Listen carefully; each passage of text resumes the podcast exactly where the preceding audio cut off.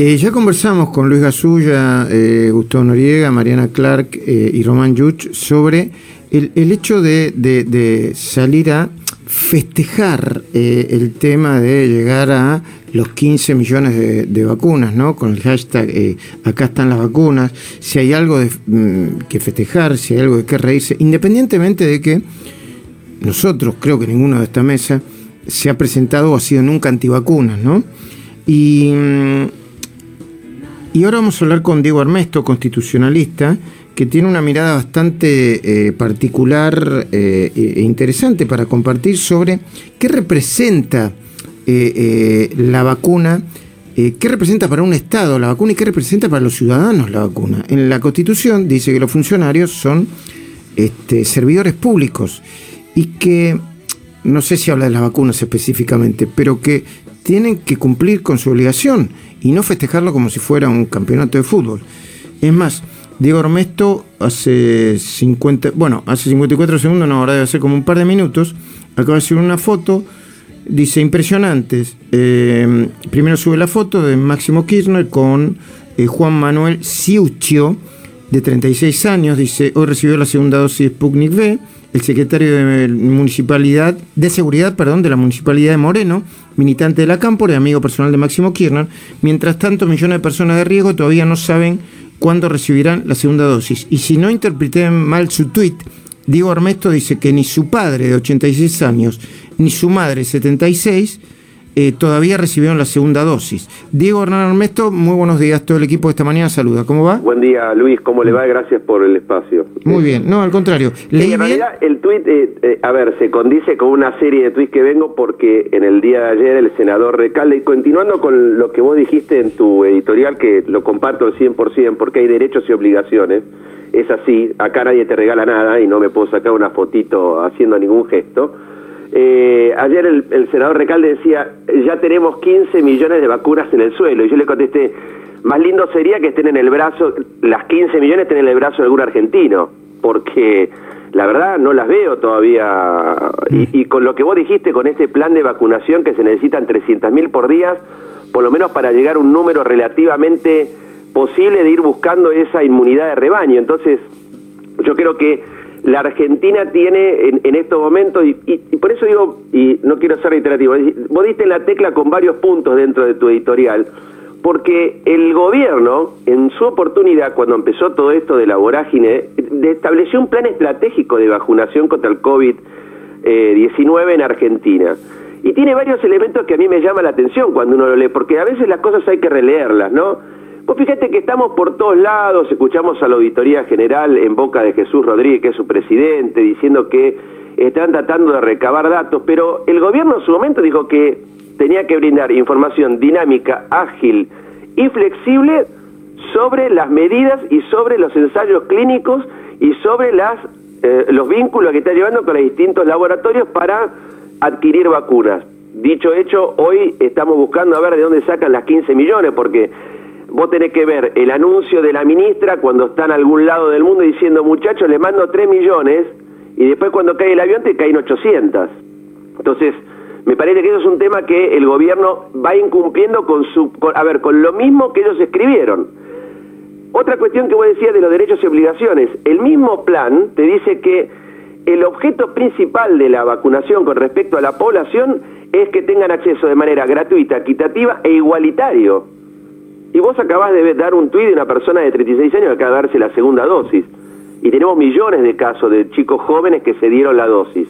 Entonces vos fíjate que, que cómo fue llevando su mismo plan estratégico, lo fueron ellos descascarando y desmenuzando de tal manera que casi no tiene razón de ser hoy. Otro de los puntos que es interesante es el proceso de compra y distribución de las vacunas. Y acá caigo de nuevo en lo que dice la Auditoría General de la Nación. Tiene que ser de manera transparente, dice la, el plan, y cumpliendo los estándares de seguridad y eficacia en forma homogénea para todo el territorio del país. Entonces, date cuenta que estamos caminando casi por la cornisa este, en lo que respecta a su plan estratégico. Pero no solo se queda acá, también hay una ley que sancionó el Congreso, la 27573, que es la ley de vacunas destinada a generar inmunidad adquirida, papá.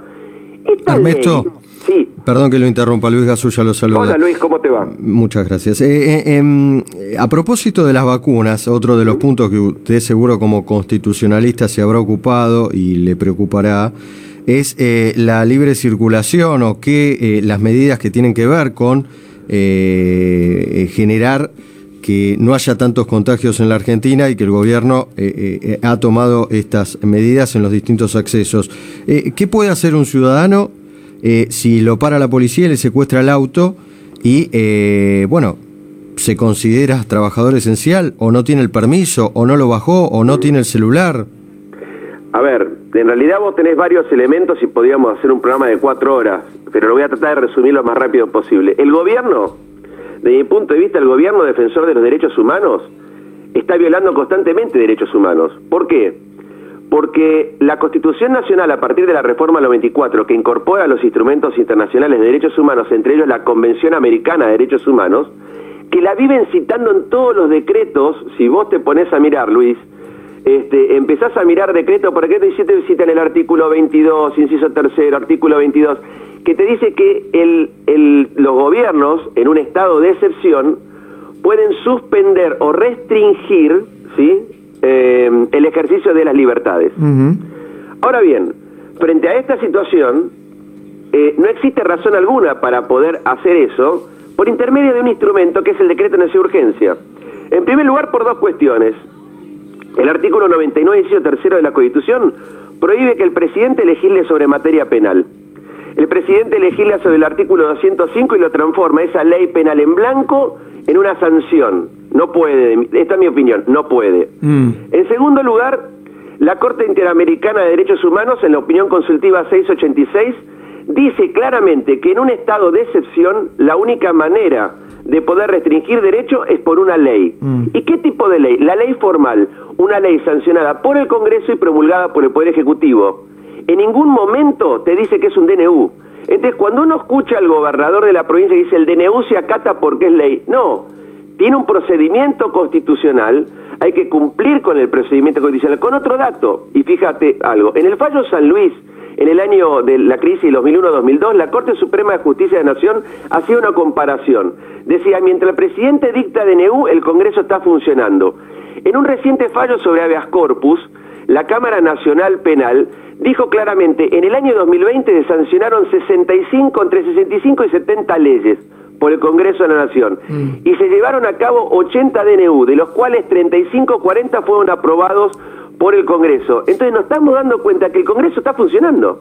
Ahora, si el proyecto de ley que van a mandar es una copia de un decreto del 281 barra, 20, eh, barra 21, y lo transforman en una ley donde se avasalla la autonomía federal, donde parece que no leyeron el fallo de la Corte Suprema de Justicia de Nación del 4 de mayo, Gobierno de la Ciudad de Buenos Aires contra Estado Nacional, donde no entienden cómo funciona el sistema interamericano de derechos humanos, porque vos fíjate algo más, Luis, que me preguntaste, te llevan detenido. Y hay una cuestión, el artículo 7 de la eh, Convención. me parece que no lo están, eh, en general le retienen el, la licencia, es más que algunos lo llevarán detenidos, pero en todo caso, mm. no, sé si, es la mayoría, quiero ser justo. Con... Yo, en eso, ¿sabes en qué me voy, Luis? A los videos que vi en La Rioja, ah, en ah, ah, Santa Fe, en Formosa. Ah, sí, sí. Donde llevan, a ver, llevaron un colega tuyo detenido en Formosa. Entonces, a lo que voy a decir, el artículo 7 de la Convención Americana te dice que eh, vos no podés tener una detención arbitraria y que la, detención tiene que estar definida previamente en la ley. Lo dice el artículo 18 de la Constitución Nacional. Entonces, esto, esto es lo que yo digo que estamos haciendo que la excepcionalidad se transforme en la regla. Mm. Es que, bueno, y bueno, algo, eh, ¿te acuerdas cuando era, yo soy un, poco más joven, eh, tenemos la misma edad, a, ambos Luis les digo, este, pero nos contaban de algo habrá hecho, y bueno, vamos a terminar cayendo en eso. Claro, claro, en las restricciones eh, por emergencia, ¿no? Las restricciones de las libertades. Digo, nos quedaríamos hablando mucho tiempo más, pero desgraciadamente no tenemos el, tiempo, suficiente.